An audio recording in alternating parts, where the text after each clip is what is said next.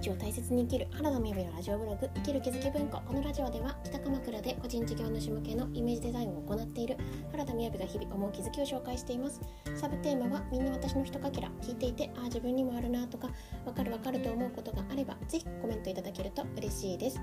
い今日のタイトルは法天置くと私たちはネガティブになるというタイトルでお話ししたいと思います。まずはじめに12分近況報告ですが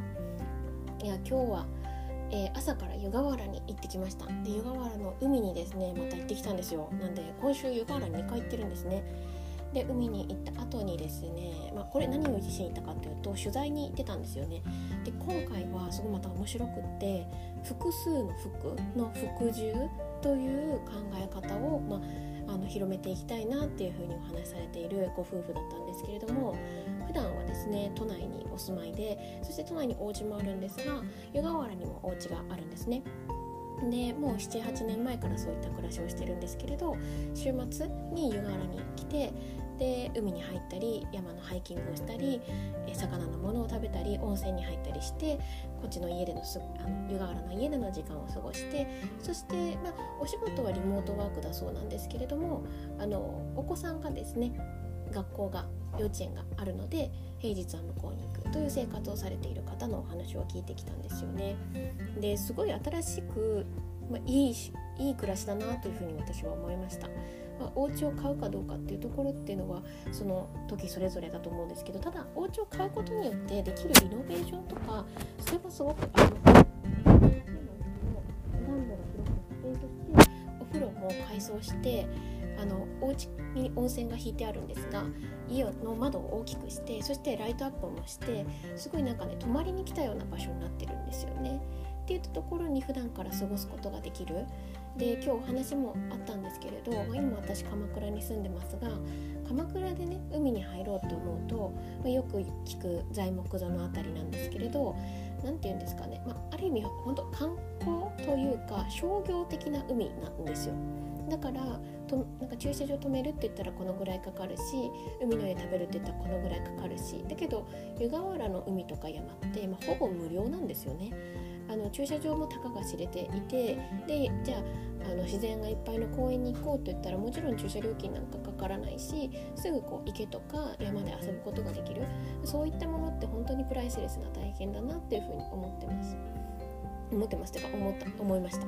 だからそういったところで特に幼少期の時間を過ごすことができるとかあとはお母さんになってもそういう時間が過ごせるってすごくいいなとでだからといって移住っていうと結構ねあのハードルが高いと思うんですけれど都内で普通にお仕事もしながらこういった暮らしを作るっていうことも全然できるんだなっていうふうに思いました。うん、というところですかね、まあ、今日はそこで取材をしつつ、えー美味しいご飯を食べて帰ってきたというところですね。で今日は土曜日というところで体調が気が悪いっていう音声で話した気がするんですけれどあの、まあ、なので寄り道はせずですね普通に帰ってきてで今日は外出もしないであの家にいようかなっていうところなんですがでね、なんか普段こういったことを投稿したりするんですけれど Facebook とかで私すごく思うんですがなんか今日新月ですよね。なんか新月って自然な形では私は SNS とかなんか投稿しづらいんですよね。音声配信はもしかしたらなんか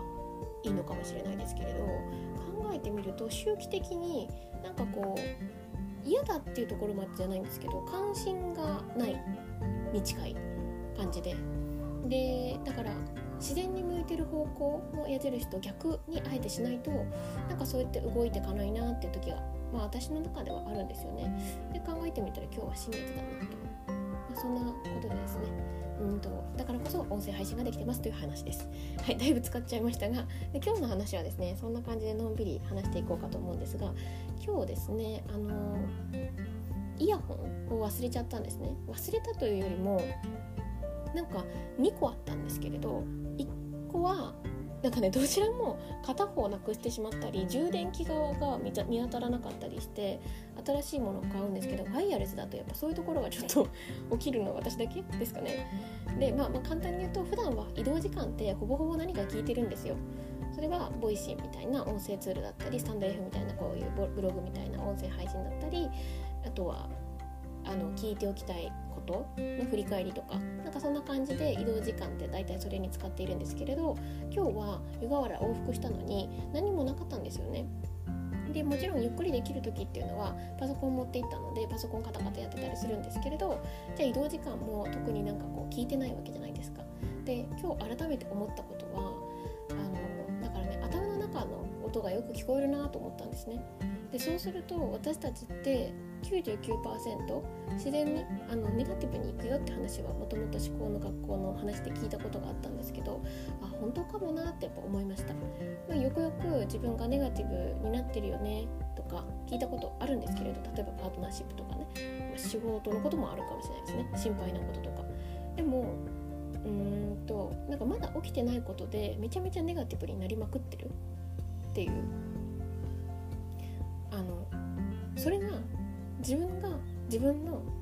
心の声とか頭の中の声を聞いてみるとよくよくわかるなっていう。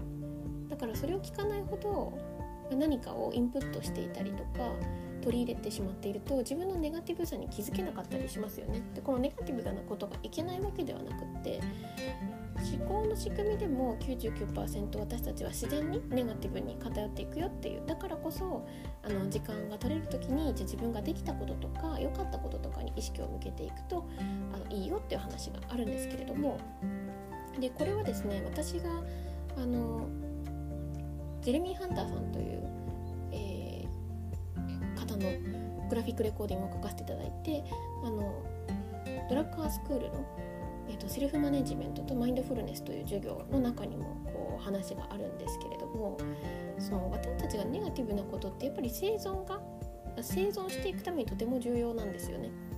種を残していくために命をつないでいくためにどちらかっていうとリスクから考えて命を残していくっていうことがあるから、まあ、今現代はこうなかなかね本当にこう不運なことがない限り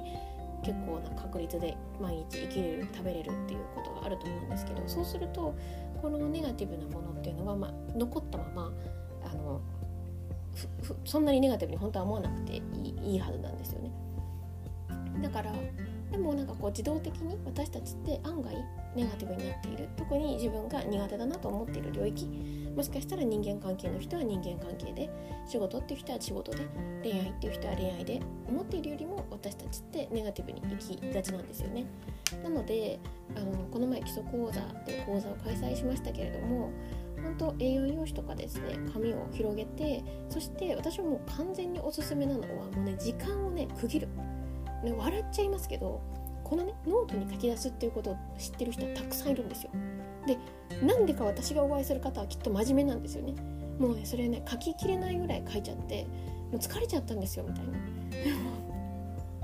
だからまあ完璧主義なのかもしれないですね。書き切るっていう表現がありますから。でも厳密に言えば思考って少なくとも1日6万回していているわけなので6万回なんて書けないし今日今日じゃ10万回思考したから明日は4万回かって言ったらそういうわけでもなくあの毎日絶えず思考しているって考えるとですねなんかその思考を書き切らなきゃいけないわけじゃなくってまずは私がもう絶対おすすめなのは3分とか5分とかタイマーをかけて書く。でこのでこの書き切った時に多少なりともあ私こう思ってるんだなとかちょっとすっきりしたりするんですよね。でこのすっきり感がとっても重要なのでこのすっきり感を感じつつあ私こんなこと考えてたんだなっていう本当それだけを積み重ねられたらいいかなっていう。でなんか何でもそう言いますけれど例えば仕事も25分5分25分5分みたいな区切るといいとか言いますけれどもうちょっとやりたかったのにぐらいがもう、ね、一番いいんですよ。って私も思ってます。なのでですね、まあ、ぜひあの実は私たちって頭の中静かにするとすごくネガティブな自分がいることに気づかれるかもしれないですしその時にあの自分で書き出しっていうのをすると自分がどれだけこうネガティブなことを考えているかっていうことに気づけるかもしれないしそれを書き切るのを疲れてしまったわっていう経験がある方は是非ですねたまらないたまることのない A4 用紙とかに書いてそして5分とか3分とか驚くほど短い時間で区切って1日1回それちょっとやってみようかなぐらいでいいんじゃないかなと思っております。ということで今日も聞いていただいてありがとうございます。そうあの7月の18日から思考の学校の3ヶ月講座がありますけれども今回ですね6人の方にご参加いただく予定なんですが、まあ、もあの別にまだあの多くなればなるほど思考の変化っていうのは早くなっていくので興味のある方がいらっしゃれば、えー、ご連絡をいただけたらなと思います。というのも冊子をですね発送するんですが逆算すると多分今週末梱包して週明け発送するので、ね、興味のある方は。そしてそうそうですよね。なんかメルマガとかちょっと書いたりしようかと思ったぐらい考えてみればですよ。78910で卒業なのでもう2021年で3ヶ月講座ができるっていうのは今月が今回がラストなんですよね。で、ま複数と重ねる形では講座は開催しないので早くても11月12月1月になるっていうことなので興味のある方がいらっしゃれば是非ご参加ご検討いただけると嬉しいです。それではバイバーイ